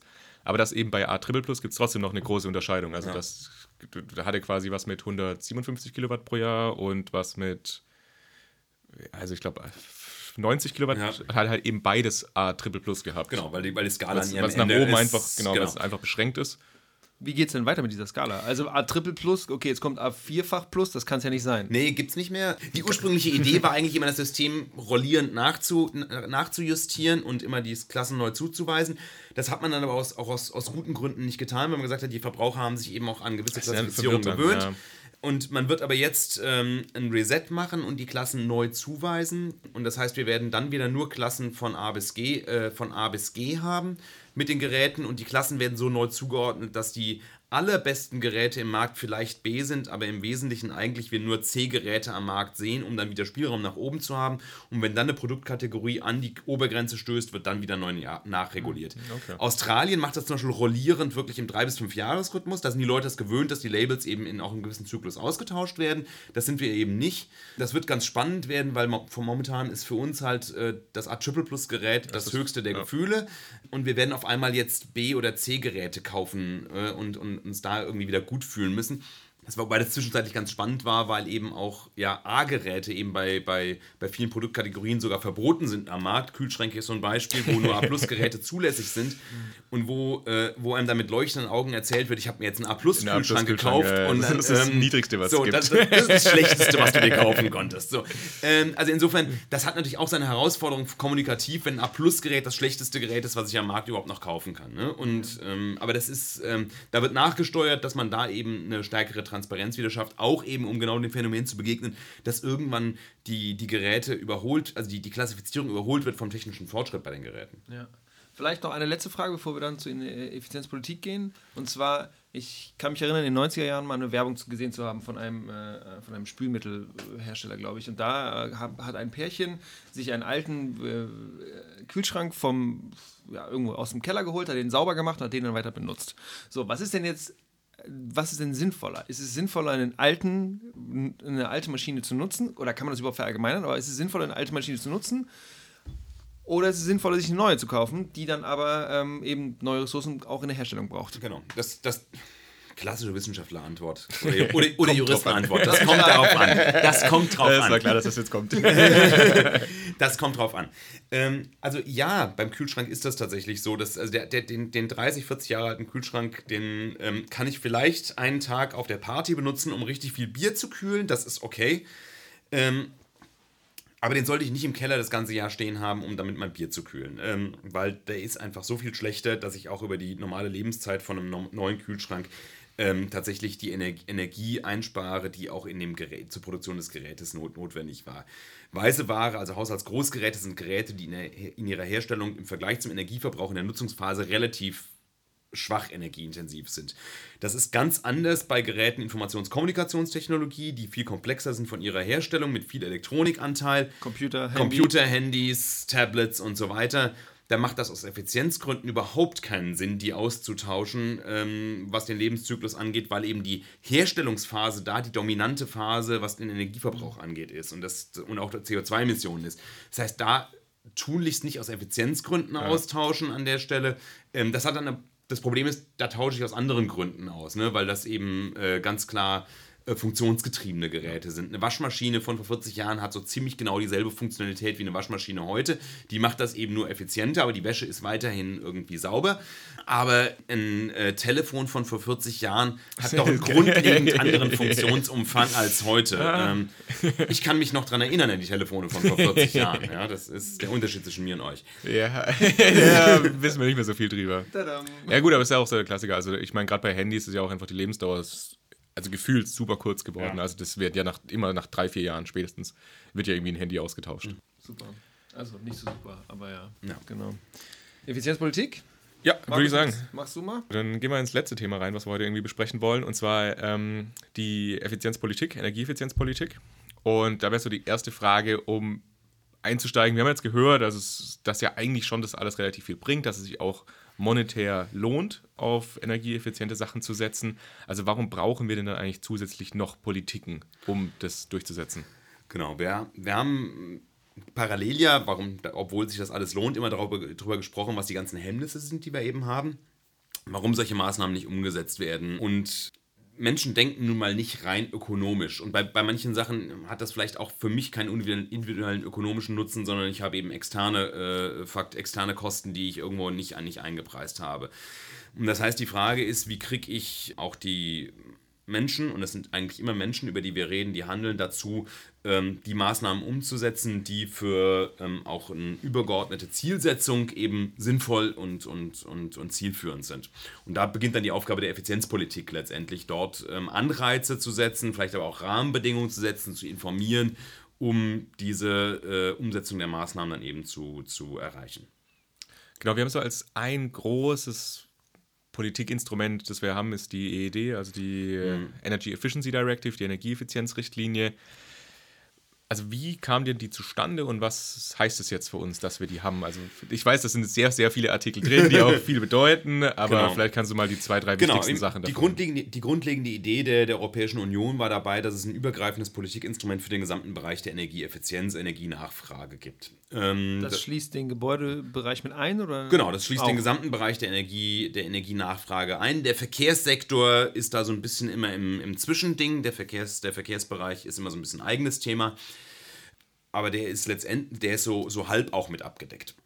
Die Idee war, ein übergreifendes Politikinstrument zu haben, was einerseits übergreifende Ziele hat, die wir auch auf nationaler Ebene festsetzen und dann zu sagen, die Mitgliedstaaten müssen aber auch tatsächlich auch Maßnahmen ergreifen auf nationaler Ebene, Politikinstrumente umsetzen, die dazu geeignet sind, gewisse Einsparziele zu erreichen.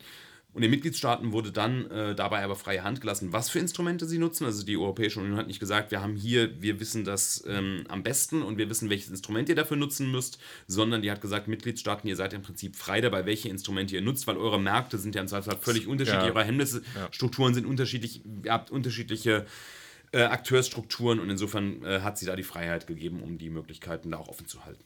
Genau, du hast gerade schon gesagt, es ist quasi eine Richtlinie, die dann irgendwie umgesetzt werden muss in ja. nationales Recht. Wie wurde das gemacht in Deutschland?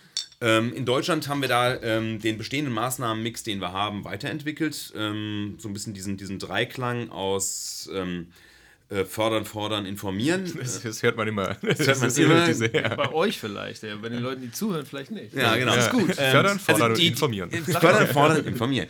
ähm, also die Idee ist tatsächlich, dass man, ähm, dass man zum einen natürlich, wie wir es eben bei Ecodesign schon gehört haben, ordnungsrechtliche Standards setzt. Das heißt also ähm, technische Maßnahmen, die tatsächlich ähm, weder ökonomisch noch ökologisch sinnvoll sind, eben einfach äh, verbietet durch ordnungsrechtliche Mindeststandards. Ökodesign war das mit den AAAs und so weiter. Genau, ne? ja.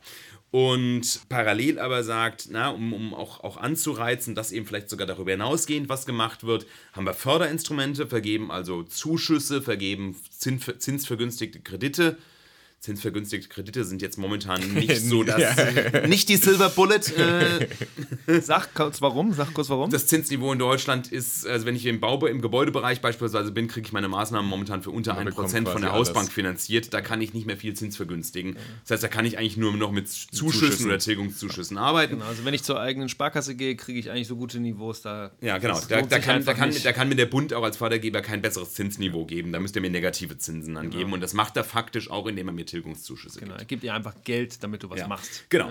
Und äh, das dritte ist eben informieren und beraten. Äh, das umfasst auch natürlich auch den Bereich der Bildung und Weiterbildung, dass ich also auch wirklich auch Leute habe, die diese Maßnahmen umsetzen können, die auch wissen, dass es die Maßnahmen gibt. Und das, das ganze Thema hat Deutschland in einem, in einem, in einem, in einem Policy-Mix letztendlich weiterentwickelt, hat also auch gesagt, wir haben nicht das eine Instrument, was uns alle Probleme löst, sondern wir haben, für, wir haben eine sehr diver diversifizierte Akteursstruktur und dafür brauchen wir einfach einen Policy-Mix, der die verschiedenen Hemmnisse adressiert. Ansonsten kommen wir hier nicht, kommen wir hier nicht weiter an der Stelle. Und das ist so die, die Grundidee des deutschen Ansatzes, immer diese, diese, diesen, diesen Mix an Instrumenten äh, auch, auch zu nutzen. Aber ich finde es auch immer relativ schwierig. Also gerade dieses Informieren-Thema, weil ich habe das Gefühl, es gibt total viel, auch viele Förderprogramme, die eigentlich was machen und wo man eben auch Zuschüsse und was bekommen kann. Aber es ist relativ undurchsichtig, wo man jetzt was herbekommt, für was man was bekommt und das Man ist, Ja. man ist ja immer abhängig von den Leuten, die die Informationshoheit haben. Und das ist ja dieses Informationsdefizit wiederum, was ich ja eben habe als einzelner Akteur, der, der von Investitionsentscheidungen ja letztendlich äh, steht. Äh, oder auch von einer Verhaltensentscheidung steht. Auch das ist ja eine, eine auch bei Verhalten gibt es ja durchaus widersprüchliche Informationen, die kursieren. Und da ist mir die Frage, wer ist, wer ist der vertrauenswürdige äh, Intermedi Intermediäre, Oder- den wir, da, oder- den wir da haben? Oder die vertrauenswürdige Intermediärin. Die, oder die vertrauenswürdige Intermediärin, die wir da haben, genau, die mir letztendlich diese Informationen bereitstellen kann, dass ich meine richtige Entscheidung treffen kann.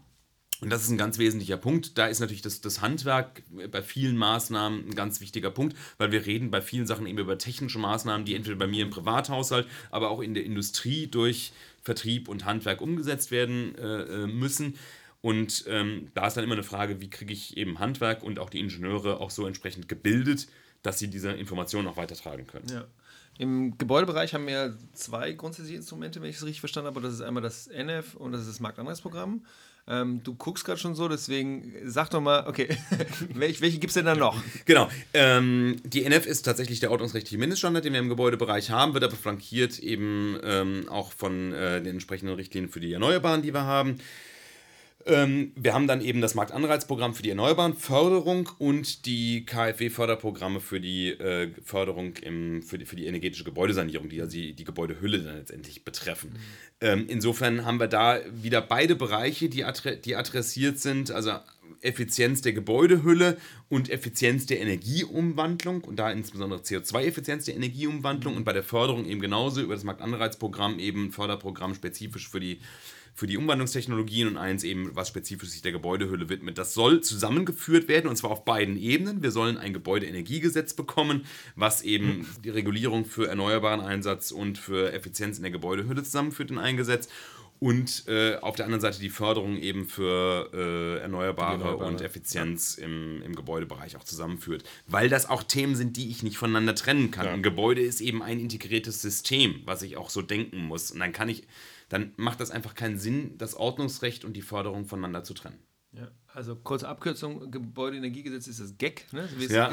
Sagt man Ja. immer so, GEG, was Das ein Gag. Das Gag. Ja, genau. Es so- sollte eigentlich letztes Jahr, also 2019, schon äh, in Kraft treten. Es, es gibt auch den Referentenentwurf, in dem eigentlich schon soweit eigentlich alles drinsteht. Es gab, glaube ich, mehrere Referentenentwürfe, oder? Es gab Wie mehrere. Referentenentwürfe, es gab Genau. natürlich immer viele Entwürfe, genau. Und wir, also ich, ich, Also ein Referentenentwurf ist das, was kursiert in einem Ministerium, bevor es verabschiedet würde, an dem man dann weiterarbeitet. Ne? genau, und jetzt gehen wir mal stark davon aus, dass jetzt auf jeden Fall 2020 dann, Ja. dann kommen sollte. Hoffen mal. Genau. Aber wenn du jetzt diese ganze Regulierung und die ganzen Anreizprogramme in Deutschland im Gebäudesektor dir anschaust, würdest du da die Einschätzung abgeben, dass wir auf einem guten Weg sind? Reicht das oder muss sich da noch einiges ändern? Oder ein bisschen was. Oder ein bisschen was ändern? Oder, oder, oder ein bisschen mehr. Ähm, also mit ein bisschen was ist es, glaube ich, nicht getan. Ähm, wir haben eben, wenn wir uns angucken, in welchen Sektoren wir, wir, wir auch was ähm, CO2-Reduktion angehen, auf dem, eher auf dem positiven Pfad sind, dann ist das insbesondere die Industrie und die Energiewirtschaft im Moment. Auch wenn wir bei, der, bei beiden Sektoren natürlich noch mehr Dynamik sehen könnten. Ähm, über den Verkehrssektor reden wir lieber nicht, sonst äh, Das ist werde unser Sorgenkind, das haben wir schon gesagt. das ist unser Sorgenkind, sonst werde ich unflätig.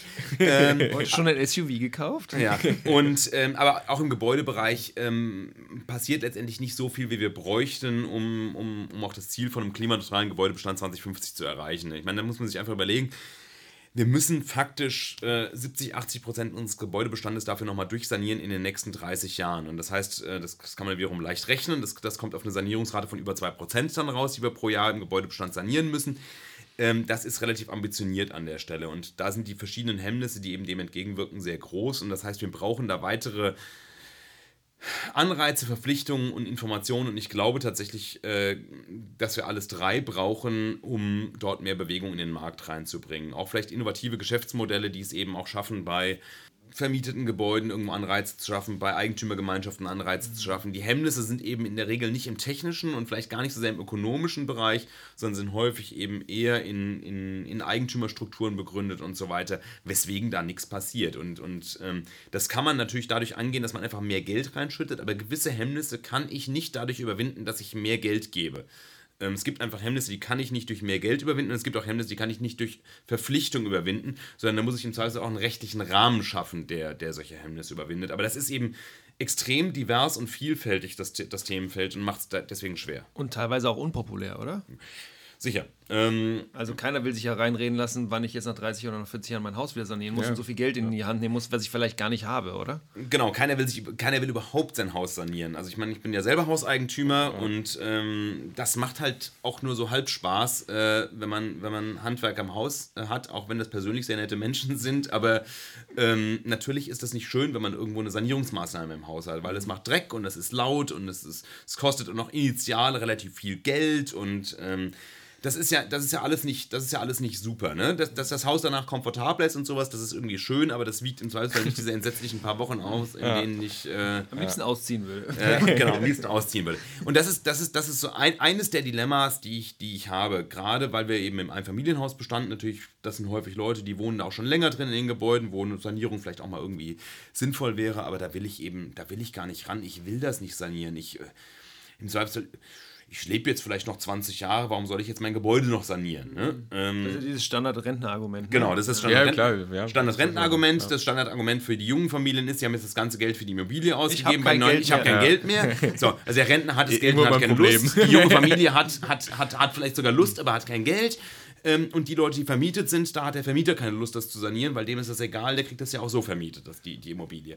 Also da haben wir ganz, ganz äh, große, große Herausforderungen, die eben auch nicht durch, durch, durch mehr Geld und im Zweifelsfall auch nicht durch höhere Energiepreise zu lösen sind, ähm, weil das, das, das adressiert das Hemmnis eben nicht an der Stelle. Ähm, und im Zweifelsfall hilft dann irgendwann bei, bei im Einzelfall nur noch die ordnungsrechtliche Keule auch rauszuholen. Aber das ist natürlich das, das politisch unpopulärste und schwierigste, äh, Leute dazu verpflichten, irgendwas zu tun. Genau, weil die Parteien in unserem demokratischen System ja natürlich auch gerne wiedergewählt werden wollen und die wollen sich natürlich auch mit niemandem verscherzen. Ne? Ist ja auch naheliegend und klar Ist ein völlig, nachvollziehbar. ist ein völlig, ration, ist ein völlig, Voll legitim. Ja. völlig legitimes und rationales Verhalten. Genau, aber ähm, letztendlich muss irgendwo was äh, auch in, in dem Sektor passieren. Ja. Wunderbar. Clemens, es hat Spaß gemacht mit dir. Ich glaube, du hast natürlich die höchste Wort, äh, Wortrausschussrate pro Minute bisher gehabt, wenn ich das mal so nennen darf. Aber ich fand es super spannend mit dir und wir freuen uns, dich vielleicht beim nächsten Mal nochmal dabei zu haben und dann gehen wir vielleicht nochmal tiefer in eins dieser äh, Themen rein, weil ich habe allein jetzt schon wieder drei, vier, fünf Sachen gemerkt und gelernt und habe auch mal wieder gemerkt, dass es einfach ein sehr komplexes System ist, was wir uns da anschauen und dass Energieeffizienz einfach natürlich vielleicht die Silver Bullet wäre. Und deswegen ist es wichtig, die zu verstehen und auch zu wissen, was wir da eigentlich machen können, um da ähm, genau ähm, weniger CO2-Emissionen äh, zu emittieren und unseren Gebäudebestand ähm, für 2050 äh, klimaneutral äh, umsetzen zu können. So, und bevor ich jetzt irgendwie weiter krummes Zeug rede, danke ich dir nochmal, Clemens, schön, dass du dabei warst. Ja, vielen Dank, hat echt Spaß gemacht mit euch beiden und ähm, gerne wieder. Gerne Ja. wieder.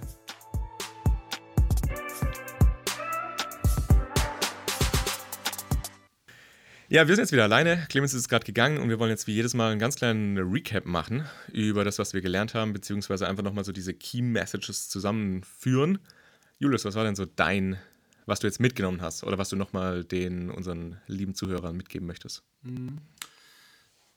Also ich glaube, der erste Punkt ist der Punkt, den wir vielleicht in allen, in fast allen Episoden haben, und zwar, dass ich mal wieder gemerkt habe, wie komplex so ein System eigentlich ist. Also, dass wir natürlich technologische Faktoren haben, aber dass wir eben auch ganz viel diese menschlichen Faktoren haben und dass das auch einer der Gründe ist, warum wir da vielleicht so eine, so eine Massenträgheit drin haben. Also, Ja. ähm, dass es eben schon so ist, dass jede Bevölkerungsgruppe immer wieder einen Grund hat, etwas nicht zu tun. Also ich glaube, Clemens hat ja diese zwei Beispiele ge- genannt. Dieses, die, die ältere Generation sagt, wir haben zwar das Geld, aber wir sind eigentlich alt, äh, zu alt, um jetzt noch groß was zu investieren. Und die Jungen haben vielleicht nicht das Geld, wären aber bereit dazu. Also dass es immer irgendwie an einem Punkt hader, äh, fehlt. Und ich fand es spannend und gut, dass Clemens mal gesagt hat, dass es eben nicht, dass wir die Technologien eigentlich haben und dass es eigentlich eben an diesen anderen weiche, in Anführungsstrichen weicheren Faktoren ähm, ähm, hadert oder dass die hindernden Faktoren tatsächlich sind. Was mich natürlich als soziotechnologischen Systemwissenschaftler äh, auch ähm, ja, nochmal bestärkt, dass das, was ich da mache, eben Ja. auch sinnvoll ist. Und dass natürlich äh, Technologien grundsätzlich richtig sind und Weiterentwicklung ganz, ganz wichtig ist, ähm, dass wir aber eben in solchen Te Systemen nicht nur über Technologien die Probleme lösen können, sondern dass es eben immer der, der, der Nexus zwischen dem Mensch oder der Menschin, also das fand ich auch, könnten wir noch ein bisschen weiblicher sein, also des des Menschen und der Technologie die Interaktion eben ist, ähm, was, wenn dann zu guten Lösungen ähm, beitragen kann. Ja, genau. Da, da muss man sagen, wir haben also jetzt gerade vor unserer Aufnahme, haben wir jetzt gerade mal kurz eine Minute gequatscht und er hat ja gesagt, dass er es super fand, dass quasi ein Ingenieur das halt mal gesagt hat. Also, dass es quasi wirklich aus dem Mund von einem Ingenieur kommt, dass es oft nicht die Technologien sind oder teilweise eben, dass es eben schon auch immer an den Menschen hadert. Genau. Also mit Mar Markus meint gerade mich. Also das, genau. Also ich Genau, also ich, ich bin ja auch Ingenieur, also deswegen. Ähm, aber ich habe das jetzt mittlerweile auch erkannt, dass es eben nicht immer nur die Technologien sind, sondern dass man schon auch, also das Menschliche muss eben auch passen. Genau. Und wir brauchen eben auch die richtigen Incent Incentives auf Englisch, also die richtigen Anreizsetzungen, damit Menschen sich für oder gegen etwas entscheiden. Und da kommt eben auch immer wieder Ordnungsrecht rein. Und wir können nicht immer nur Geld zur Verfügung stellen und Leute stimulieren, dass sie irgendwas tun sollen, weil wenn ich jetzt einem Haushalt 2000 Euro gebe, damit sie ihr Haus sanieren, das reicht einfach nicht.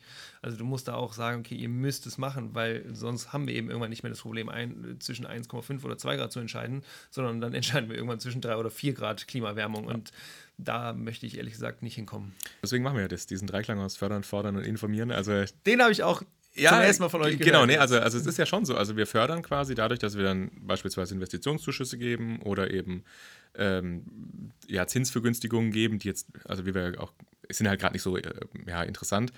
Ähm, wir fordern eben durch Ordnungsrecht, also dass quasi es gibt Bestimmungen, die eingehalten werden müssen und wir informieren durch Instrumente, die eben dann die Informationen geben.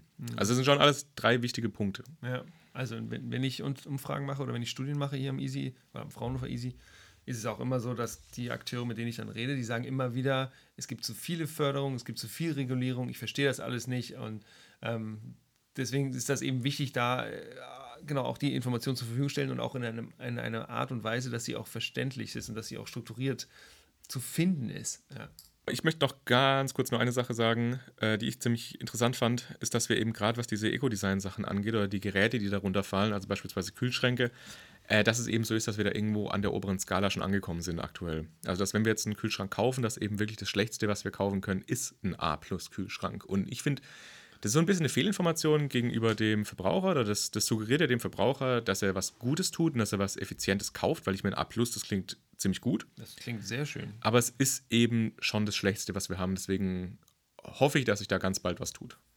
Naja, aber das hat Clemens ja auch gesagt, oder? Also, Ja, genau. Also da, da, da soll auch was gemacht werden. Das Ja, wird auch. genau. Aber äh, es ist jetzt schon relativ lang so, also dass es so ist. Das ist so, so wie ein bisschen auch mit, mit dem Gebäudeenergiegesetz.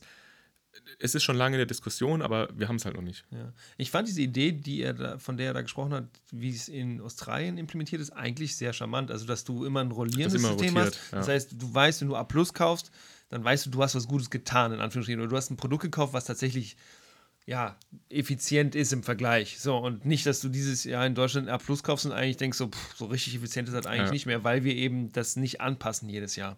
Ja. Ja, das fand ich, das fand, da habe ich zum Beispiel, das habe ich gelernt. Ist doch schön. Wunderbar. Also ich, ich, ich hoffe, ihr habt auch was dabei gelernt.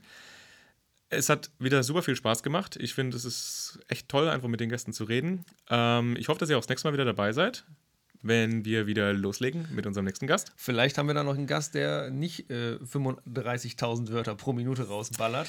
Und es gibt uns vor allem Bescheid, über was für Themen wir mit Clemens noch zusätzlich reden Genau, würden. was interessiert Weil ich, euch denn? Ich, ich, ich glaube, da gibt es eben noch viel Potenzial, was wir noch behandeln können. Genau. Cool, schön. Schön, also, dass ihr dabei wart. freut mich und dann bis zum nächsten Mal. Bis zum nächsten Mal. Empower on.